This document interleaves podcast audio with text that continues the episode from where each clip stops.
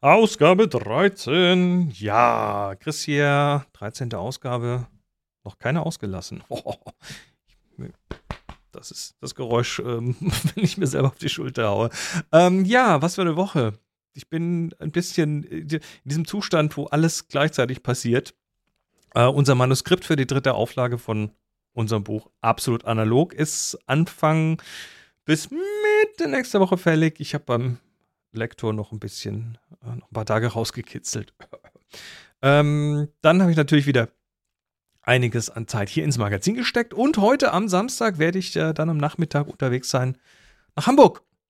Hamburg, um dort für den Podcast Lage der Nation deren Live-Event zu fotografieren. Die machen immer so, so Live-Events und das ist, findet heute statt im K6 auf Kampnagel. Ich habe gelernt, man muss auf Kampnagel sagen und nicht im Kampnagel.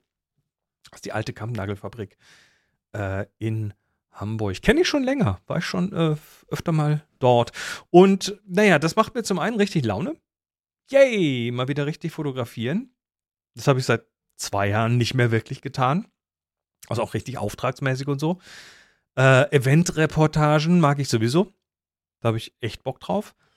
Aber zum anderen bin ich mir natürlich sehr bewusst, dass, äh, dass ich mich damit mit ungefähr, ne, ich hab, weiß nicht, wie viel sie wirklich reinlassen, aber äh, potenziell über 1000 Leuten anderthalb Stunden in einem geschlossenen Raum aufhalten werde. Also in den K6 äh, gehen, ich glaube, bei Maximalbestuhlung so knapp 1500 Leute rein. Ja, die werden hoffentlich ein bisschen reduziert haben. Nun ja, jetzt hat das Kampnagel natürlich nach wie vor Maskenpflicht. Und sicher haben die auch eine Lüftung. Aber wir, wir wissen ja alle um die, um die Maskendisziplin unserer Mitmenschen. Und vor allem, was wir auch wissen, äh, zumindest die meisten von uns sollten das wissen, äh, wie sich Aerosole verbreiten. Na gut, ähm, trotzdem, ich, ja, ich muss das jetzt mal tun. Und äh, ich bin doppelt geboostert. Und im Moment habe ich auch, glaube ich, die bestsitzende FFP2-Maske, eine 3M Aura 9320 Plus. Das ist so eine, ja, die ist ein bisschen von der Form anders. Die hat hinten so äh, zwei Gummis, also das ist nicht so was, was dann an den Ohren wehtut, sondern das, äh, man kann die so hinten quasi um den Hinterkopf machen. Damit kann man die relativ lange tragen. Und die hat vor allem oben an, am Nasenbügel also gesichtsseitig einen sehr weichen Schaumstoff, der das nochmal richtig randrückt und abdichtet. Und äh, ja, dann äh, drücke ich mir mal selbst die Daumen, dass da nichts hängen bleibt und ihr drückt bitte mit. Und äh, ja, zur heutigen Ausgabe. In der heutigen Ausgabe rede ich mit Thomas über smarte Kontaktlinsen, über elektrische Schulbusse und über die Farbe Blau. Und mit Moni rede ich über die Inventur im Kaufmannsladen. Und euch viel Spaß. Ich gehe mal dann auf die Straße und fahre mal nach Hamburg. Mojo Vision. Gesundheit. Kennst du? noch nie von Mojo Vision gehört. Naja, also Mojo ist, ist, ist ein schlechter Zauber. Nein, habe ich tatsächlich noch nicht. Nee, Mojo Vision ist, ist, ist, ein, ist ein Startup irgendwo in den USA. Und äh, die haben vor, oh, das ist jetzt so, so, so 2016, 2017, glaube ich, haben die damals äh, angefangen, von wegen, wir werden smarte Kontaktlinsen machen. Aha. Also eine Kontaktlinse, die irgendwie halt was kann. Und dann dachte ich mir damals schon, was soll denn der Scheiß? Ist, also, was willst du da reinmachen? A, hast du da keinen Platz drin und B, ähm, wenn du da irgendwie, was weiß ich, einen Bildschirm reinmachst oder so, wie soll das denn gehen? Ne, so rein optisch. Und ähm, jetzt haben sie einen Prototypen für die hm. Augmented Reality per Kontaktlinse mit, äh, mit einem Display, was dann direkt im Auge quasi sichtbar ist, mhm. von 14.000 die, äh, die PPI, Points per Inch. Ein Prozessor ist drin, ein Gyroskop ist drin, Funk ist drin für die Bind Verbindung zur Außenwelt und das Ding hat sogar eine hat, hatte, hatte während der ursprünglichen Phase, glaube ich, eine induktive Stromversorgung, also von außen, weil da konntest du keine Batterie anmachen. Jetzt kannst du, jetzt hat sogar noch eine Batterie. Das Ganze soll in eine Kontaktlinse passen. Und die sind jetzt im Prototypenstadium und äh, also ich gesehen habe ich es nicht. Es gibt nur schöne Werbebilder davon, aber Okay. was, was hältst du von sowas? Es ist, es ist, es ist Utopie und, und Dystopie Mhm. gleichzeitig, oder? Das weiß ich nicht. Ich meine, du, du hast ja jetzt gesagt, was drin ist, was nicht drin ist. Naja, ist was sie sagen, was drin ist und was nicht. Ja, also, also ein GPS kriegst du ja noch nicht rein, oder? Also, ich sag mal so, wenn, also so Thema Navigation, ne, das wird dann halt, wenn es kommt, mit deinem Hosentaschengerät reden, ne? Dann kannst du hier irgendwie den, den Navi drauf abbilden beim Fahrradfahren oder so. Oder hast einen Teleprompter, wenn du in die Kamera reden musst, oder weiß nicht. Also das ist ein, im Endeffekt ist es ein Heads-Up-Display in den Augen. Ne? Es Ich ist, vermute, es ist das Google ist sowas wie Google Glass in, Ja, in, genau. in, äh, im Auge tragbar. Ähm, naja, Transhumanismus ist ja immer so eine Sache. Ne? Da gibt es ja Leute, die haben da irgendwie so, so, so gehen da voll drauf ab. W- wurde ich letztens auch irgendwie gefragt, vielleicht reden wir da irgendwann nochmal drüber, aber die, ähm, ich glaube, diese ganze, diese ganze Transhumanismus-Idee unterschätzt oder überschätzt die, die, die Macht von Technologie. Mm, Das ist, mir, mir kommt das, ich habe letztens auch über Digitaldidaktik geredet, ja. Hm. Ähm, am Ende ist doch die Frage, äh, werden sich das Leute ins Auge pappen oder nicht? Und damit meine ich nicht Silicon Valley Early Adopter. Ja. Also, wie mache ich jetzt den Case gegenüber anderen Menschen? Und du musst gegen das Smartphone bestehen, da theoretisch. Also, du musst im Endeffekt, ja, so bescheuert das klingt, aber wie kann man das machen? Mehrwert gegenüber einem Smartphone schaffen. Ich, ich glaube, du musst noch ganz andere Sachen, noch ganz andere Hürden überwinden. Erinnerst du dich an, also Google Glass, daran erinnert man sich? Das Ja. ist jetzt in der Öffentlichkeit eher nur noch selten anzutreffen, aber es hat Mhm. ja, es hat ja sozial äh, quasi gesellschaftlich keine Akzeptanz gefunden oder wenig, weil es halt irgendwie creepy ist, wenn jemand dauernd, äh, was weiß ich, wenn jemand äh, weiß, wie viel, wie, wie, wie deine Schuhgröße ist, weil es gerade vor sich sieht und dabei noch eine Kamera hat, die auf dich richtet. Da ist in der Zwischenzeit ist da ein bisschen was gegangen. Also Leute sind mittlerweile eher bereit, sowas zu akzeptieren. Aber jetzt hast du dann potenziell so ein Gerät, was auf dem Auge sitzt und was man vielleicht so gar nicht mehr so richtig klar wahrnimmt als solches. Da ist ja keine Kamera drin. Also, ich glaube, da muss man dann auch die Ja, Fallunterscheidung nicht. so ein bisschen machen, ne? Das noch nicht. Also, das ist eine, das ist eine Sa- Sache. In dem Moment, wo dann, also das war ja bei Google Glass, war das große Ding, dass da eine Kamera drin ist Richtig. und im Endeffekt ein Computer hinten dran. Und das heißt also, das, und natürlich, das auch noch Google war und Google sich, jeder wusste im Endeffekt, wenn du Google Glass aufsetzt, ist nicht das Problem, dass die andere Person da irgendwie Informationen kriegt, sondern das Problem, dass Google die sieht. Ähm, wenn ich jetzt ein Heads-Up-Display in, in einer in einer Linse habe, dann ist es erstmal privacy-mäßig ja nicht so ein großes Problem.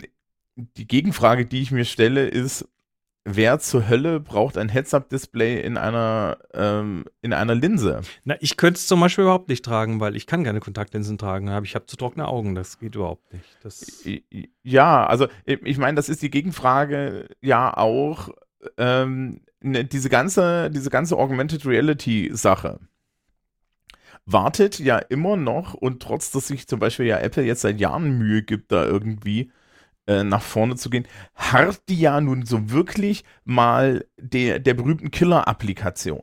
Ne? Also dann hast du solche Dinge wie Leute, die in unter äh, solche Sachen wie, ja, hier, wenn in der Fertigung hat jetzt jemand eine Brille auf und diese Brille hilft ihm dabei, die Bauschritte äh, äh, zu erkennen und so weiter. Oder weißt du, solche Ideen wie der Handwerker, der deine Waschmaschine aufmacht. sicher.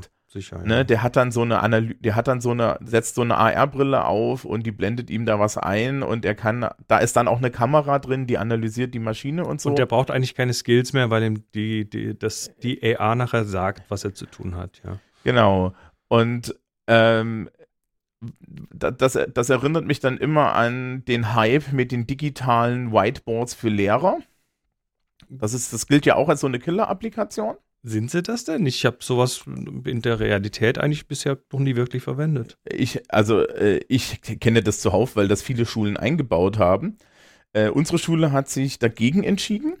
Und ich habe da immer zwei Fragen, wenn die Leute mir erzählen, dass das geile Scheiße ist. Ja, äh, die erste Frage ist, was machst du beim Stromausfall? Das, und das scheitert doch an der Usability, oder?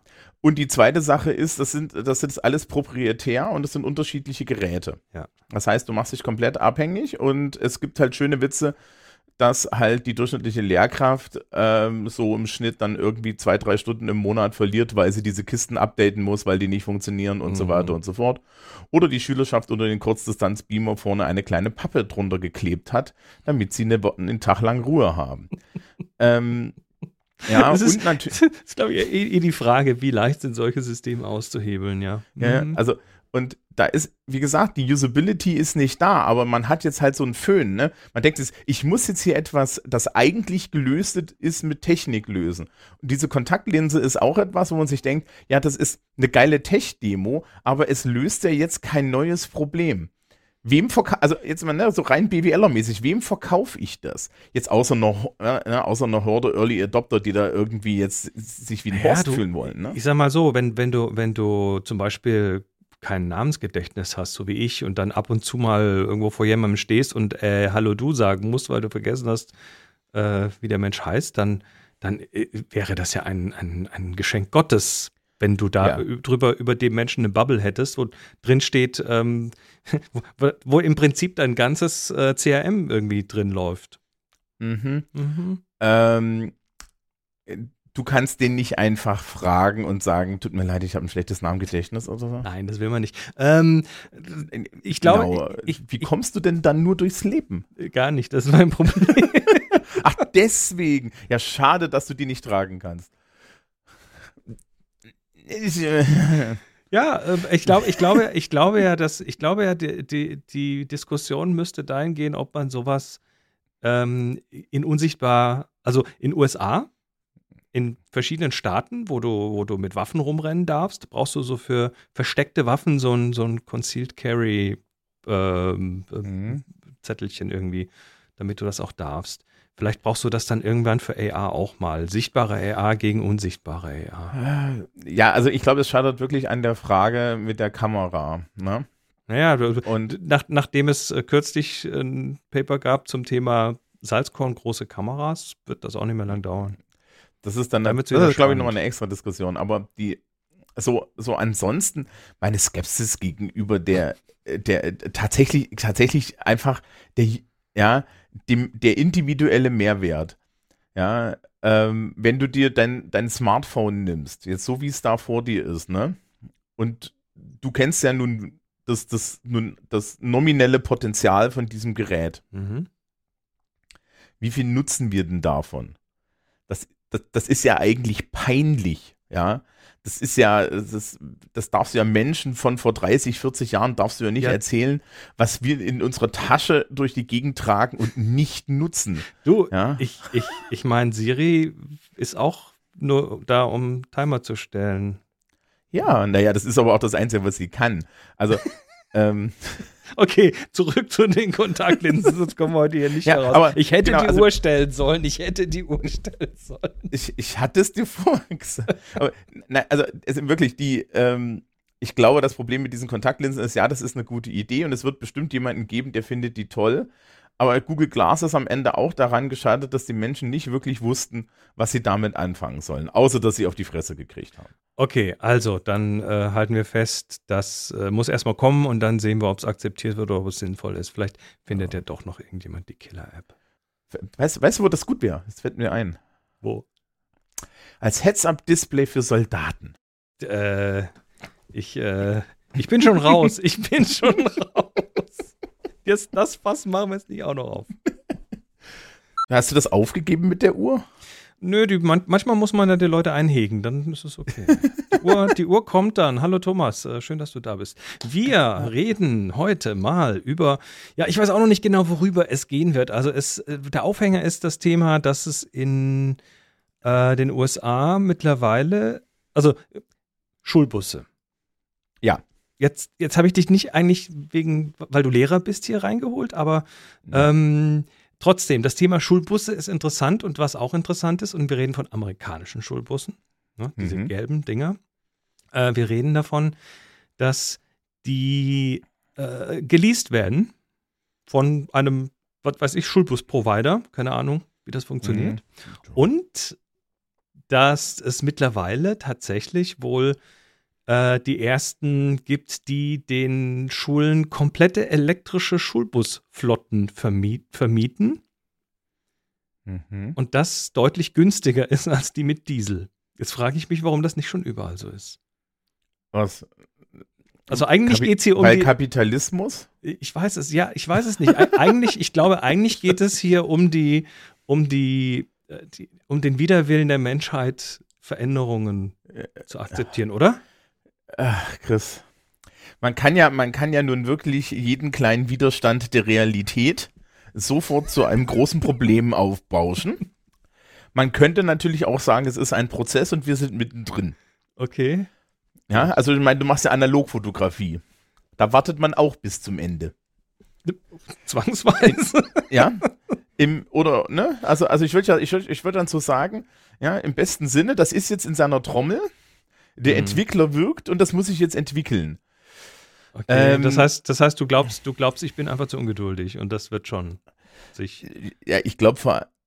Also, dass es am Ende, wo es hingeht, ist klar und dass es am Ende da, da auch landen wird, ist auch 100% klar und das ist halt, äh, ja, ich will es halt schneller mal, haben. Ich, ich möchte mal richtig böse sein an der Stelle und sagen, bevor wir in Deutschland flächendeckend Schulbusverkehr elektrisch haben, ist die USA da schon angekommen. Ich habe das Gefühl auch, ja. Mhm. Und das liegt natürlich mit dem einen zusammen, dass das regionaler, äh, also das Schulverkehr bei uns ja im Endeffekt nicht getrennt ist. In den USA ist das ja wirklich komplett getrennt, systemisch. Ja, also diese gelben Busse sind ja eine komplett eigene Infrastruktur. Mhm, ja.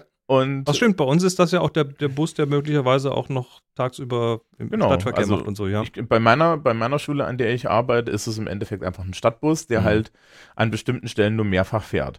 So, die Stadt Bamberg hat jetzt, glaube ich, zwei Elektrobusse im Test. Oh, immerhin. Ja. Ja, ähm, und es ist halt am Ende immer so eine Frage, ne? Das ist, es bewegen sich Dinge.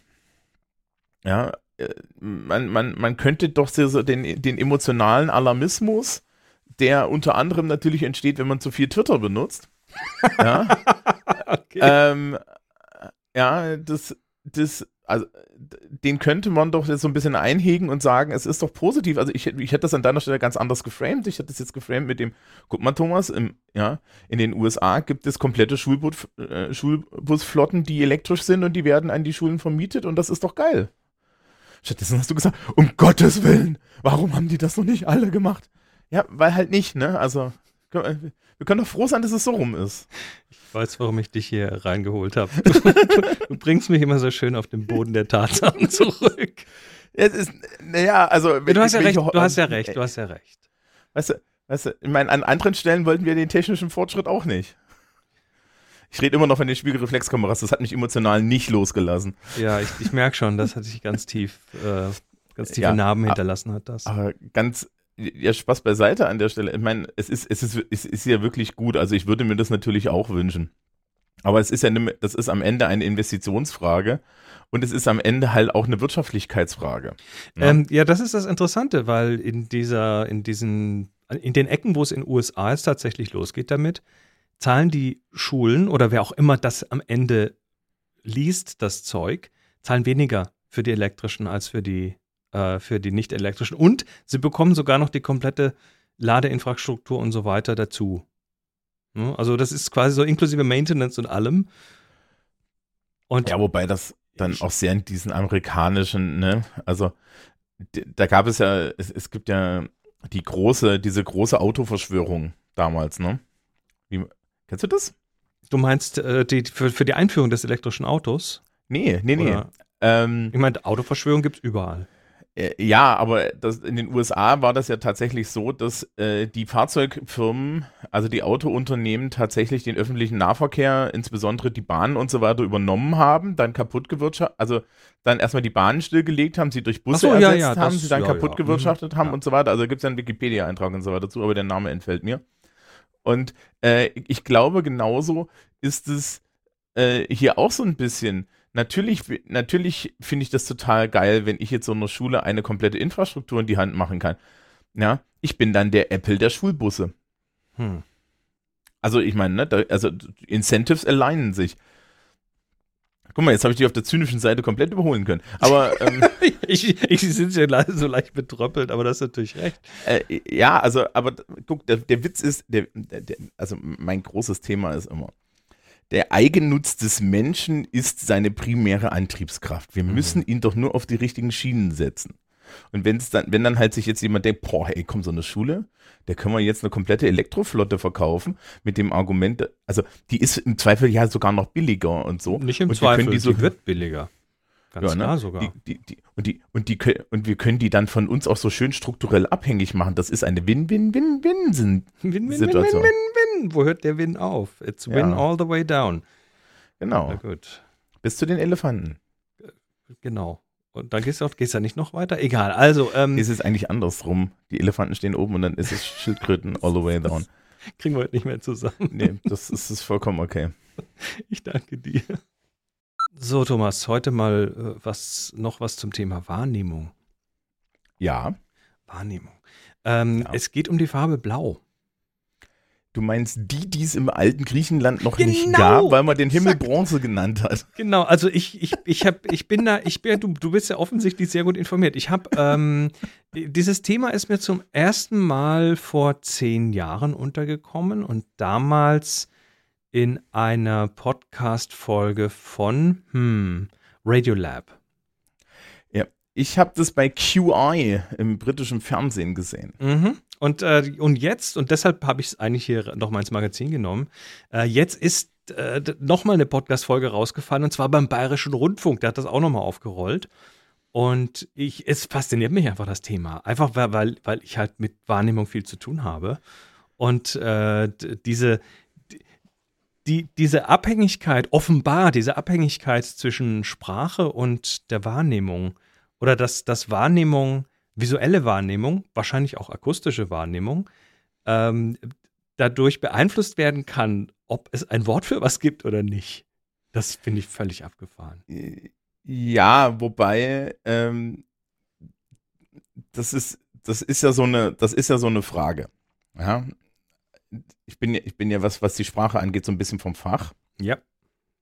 Ähm, der, der Himmel war natürlich auch im alten Griechenland blau. Und das ist natürlich der, der große Elephant in the room, natürlich. Ähm, es gibt so einen alten Witz, den gibt es bei Terry Pratchett, ja, dass Menschen, die im, in, in Polarregionen leben, na, na, nicht 10.000 Wörter für Schnee haben, Nee, natürlich. was ja immer so ein nicht. Witz ist, Ja. sondern äh, dass sie schlicht und ergreifend eine Differenzierung der Sprache haben für verschiedene Zustände ihrer Umwelt. Natürlich. So, und es ist also gar nicht so die Frage der Wahrnehmung, sondern es ist vielleicht einfach nur eine Frage, ob man darüber reden, äh, wie, wie man darüber redet und ob es einem wichtig war. Wobei deine Erwartungs-, also ich, sag mal, ich gehe jetzt mal komplett von mir aus. Meine, meine Erwartungshaltung, ähm, die, die beeinflusst natürlich meine Wahrnehmung ganz massiv. Also ich kann, wenn ich den, wenn, wenn ich was Grünes suche, ähm, dann suche ich nach was Grünem. Und wenn das dann blau ist, weil ich mich vertan habe, dann sehe ich es nicht. Also ist mir ja schon hundertmal passiert. Ja, aber das ist doch erstmal ein Problem der Augen. Ähm, Nein, das ist ein Problem der Erwartungshaltung, durch die die Wahrnehmung ähm, äh, informiert wird. Naja, äh, ich, ich, ich würde ja jetzt, also, also ich weiß nicht, wie viel Zeit wir haben, aber. Ähm, Fünf Minuten. Das ist, das, dann stell mal die Uhr. Aber die, ähm, naja, also die Frage ist ja, du hast auf der einen Seite einen sen sensorischen Wahrnehmungsapparat und wir wissen, dass Menschen dort Fehlproduktionen haben, weil es gibt ja Rot-Grün-Schwächen und so weiter. Ja. Korrekt, ja. Also da- das ist schon mal das erste Problem. Das Interessante ist eigentlich, du kannst dich überhaupt nicht darüber, wir können uns eigentlich überhaupt nicht darüber einigen, ob wir beide dieselbe Welt Richtig, Äh, das wir können, sehen. Ja. Und da sind wir dann beim Konstruktivismus. Und der Witz ist, im Endeffekt ist alles sozial konstru konstruiert. Ich mache das in der Schule hin und wieder. Es gibt so in, in so einem Grundlagending von, von der Sprachwissenschaft, gibt es, ähm, äh, das ist Ferdinand de Saussure, ja. Mhm. ähm, gibt es die Sache, dass es im Endeffekt das Objekt gibt und die Bezeichnung ist unabhängig. Ne? Also wenn du so ein großes Ding im Garten stehen hast, das oben so grüne Blätter hat und ansonsten ist es so hoch, ne? Dann nennst du das als deutscher Baum, als Engländer Tree und dann kann man sich noch tausend andere Wörter in der Welt abholen. Mhm. Und das, das ist sozial vereinbart, was wir dafür benutzen. wenn alle Deutschen sich heute Nacht ja im Schlaf umentscheiden, dass, dass Tische nicht Tische heißen, sondern Günther und du bist der Einzige, der der Meinung ist, dass es ein Tisch ist, dann kommst du, nie, kommst du morgen in die Klapper, weil du ja definitiv nicht erkannt hast, dass das ein Günther ist. Und so ist es wahrscheinlich dann auch. Natürlich ist es dann so, dass man über die Welt nicht, nicht an einer bestimmten Stelle nicht so differenziert sprechen kann wie andere Menschen, die da eine Differenzierung haben. Aber wie erklärt sich das dann, dass die alten Griechen blau nicht blau genannt haben? Ja, weil die diese Differenzierung nicht gemacht haben. Vielleicht war es auch einfach nicht wichtig. Hm. Also, ne, du kommst doch, du kommst doch super durchs Leben. Ja, und, und außerdem gibt's, ist natürlich schon so, dass es, dass es Wörter gibt, die, wenn man sie hintereinander oft genug sagt, komplett ihre Bedeutung verlieren. Ja, und ich glaube, sie haben damals das Wort für Bronze dafür benutzt, ne? Ich dachte, das so zu erinnern. Hm. Ja, sowas Aber, in die Richtung, ja. Ne? Und die Frage ist dann doch nur, wir haben ja auch in unserer Sprache nicht, also uneindeutige Begriffe und zwar zuhauf. Ja. Also eines der berühmtesten Beispiele ist das Wort umfahren. Wo nur bei der Intonation, ja, ja. Äh, nur, nur die Intonation, nämlich ob du eine primäre Betonung auf der ersten Silbe oder auf der zweiten Silbe hast. Die Frage ist, ob du jetzt jemanden umfährst oder ob du jemanden umfährst. Ja. Ist jetzt für Ausländer auch so ein Ding, ne?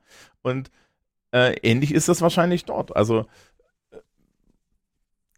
ich würde es vielleicht nicht so hoch aufhängen. It is what it is. Ich finde es auf jeden Fall spannend. Ja, das auf jeden Fall. Und das macht ja, das, also das macht ja für mich als, als jetzt als Sprachenlehrer, macht das ja eigentlich den Spaß so aus, dass du im Endeffekt, wenn du fremde Sprachen und fremde Literatur äh, konsumierst, du im Endeffekt einfach auch in andere Köpfe reinsehen kannst und in andere Kulturen hineinsehen kannst und in eine andere Prozessuierung derselben Realität. Ist dieses Blau-Thema so ein Thema, was du auch mal deinen Schülerinnen und Schülern vorsetzen kannst oder ist das äh, schon wieder zu abgehoben? Äh, das sind so Sachen, die ich hin und wieder mal nebenbei als Trivia erzähle, aber ich kann dir verraten, ich kriege dann nicht, so ne? diesen ganz, nee, ich kriege diesen ganz speziellen Blick da. Das ist dieser, um Gottes Willen, jetzt spinnt er wieder. So Blick, hat er wieder seine öfter. fünf Minuten. Ja, ähm, das ist genauso, ich, ich mag ja historische Sprachen und deswegen erzähle ich dann hin und wieder mal, wenn es passend passt, wie eigentlich so Altenglisch mit dem modernen Englisch zusammenhängt und so weiter. Und dann kriege ich auch immer solche Blicke wie jetzt, jetzt, okay, kann jemand die Tabletten holen oder so. Aber es ist ja tatsächlich auch spannend, wo die Sachen herkommen. Ja. Also just am heutigen Tage habe ich relativ viel Grammatik unterrichten müssen.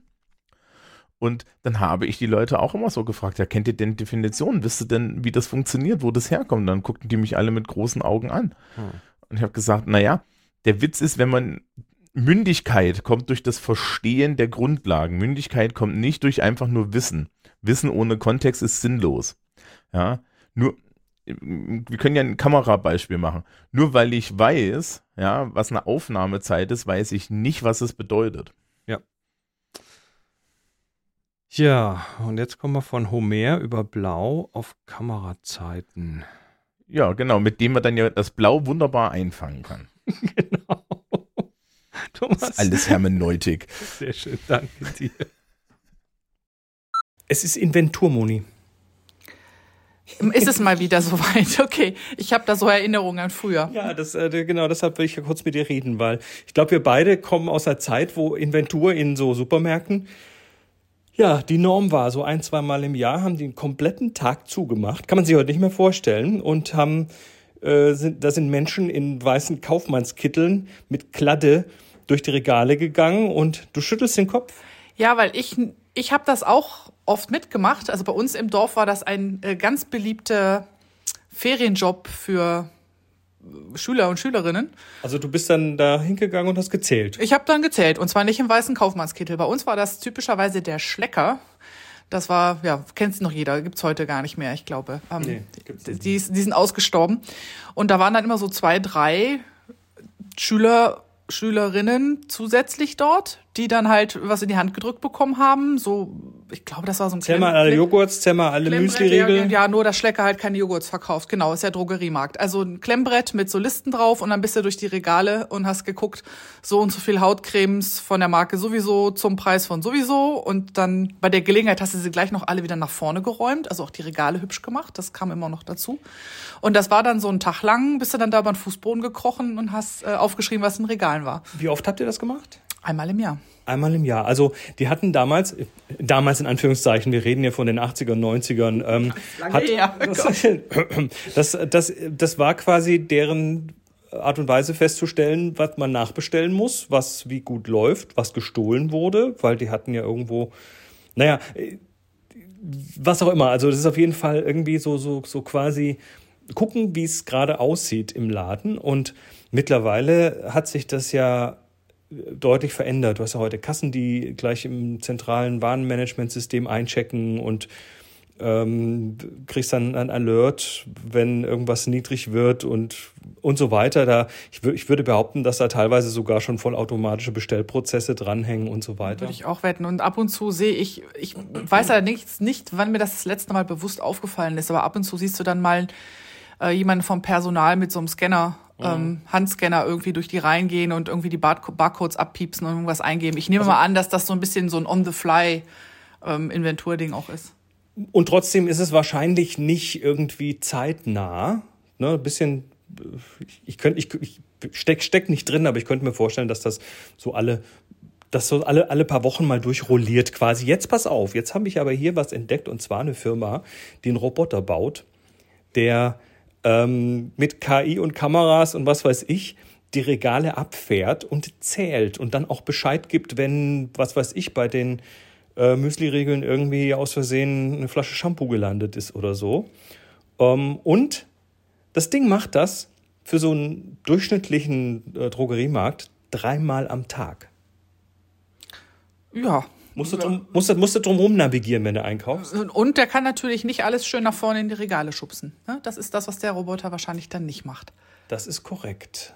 Aber du hast quasi, wenn du so einen Laden hast und dann so einen Roboter durchfahren lässt, hast du immer den aktuellen Stand. Dann, dann sind so Kids wie du damals arbeitslos. Ja, richtig. Ich meine, grundsätzlich äh, geht es ja nicht nur auf Kids, das ist grundsätzlich eine Frage von, wie viel Personal brauche ich dann für manche Sachen ja. noch, weil auch heute rennen die Leute ja noch durchaus auch zum Einräumen durch die äh, durch die Gänge und füllen Dinge nach und ähm, reißen Schachteln kaputt und solche Dinge. Und es ist halt die Frage, ob der Roboter sich da wirklich so extrem rechnet, weil du kannst ja eigentlich mit dem Einräumen kannst du auch so eine rollierende, könntest du aus meiner Sicht auch so eine rollierende ähm, Inventur mhm. immer so ein bisschen mitmachen. Aber gut, wer bin ich schon? Ich bin, ich kenne mich, ich kenne mich mit Läden jetzt auch nicht äh, so aus. Aber ja, gut, gibt's den nächsten rollenden Roboter, ne? Nach dem Rasen und dem und dem Staubsauger dann jetzt auch den Inventurroboter. Ja, und äh, die, die, ich sag mal so, die, die skillfreien Jobs, ne, weil das kann quasi jeder machen, ähm, die fallen da zumindest ein Stück weit wieder weg. Ne? Genau. Und das war's. Ich äh, hoffe mal, dass euch diese Woche das Magazin auch wieder Spaß gemacht hat. Ich, ich mag das ja irgendwie schon äh, schon ganz gerne, wenn der Thomas mir so die Luft aus dem Thema rauslässt. Und das kann er verdammt gut. Äh, ja, da ich, äh, das, das, das, das tut kurz weh, aber eigentlich ist es ja gut, dass wir Themen auch von mehreren Seiten hier besprechen. Ähm, wie immer, danke für eure Unterstützung. Ihr seid die Besten, ihr seid Wahnsinn. Ich würde mich wie immer natürlich um einen kleinen Retweet freuen, wenn ihr auf äh, Twitter das CM-Magazin heißt der Account geht und die Ankündigung für dieses Magazin vielleicht mal noch kurz ein bisschen in eure Follower-Bubble streuen würdet. Da, ja, fände ich super. Ja, ansonsten Fragen und Inputs natürlich immer gerne auch auf Twitter, das CM-Magazin oder an chris.cmmagazin.com oder einfach äh, hier, wenn ihr unterstützt, dann sind wir euch hier die Kommentare freigeschaltet auf der Webseite cmmagazin.com. Bis Nächste Woche macht's gut. Ciao.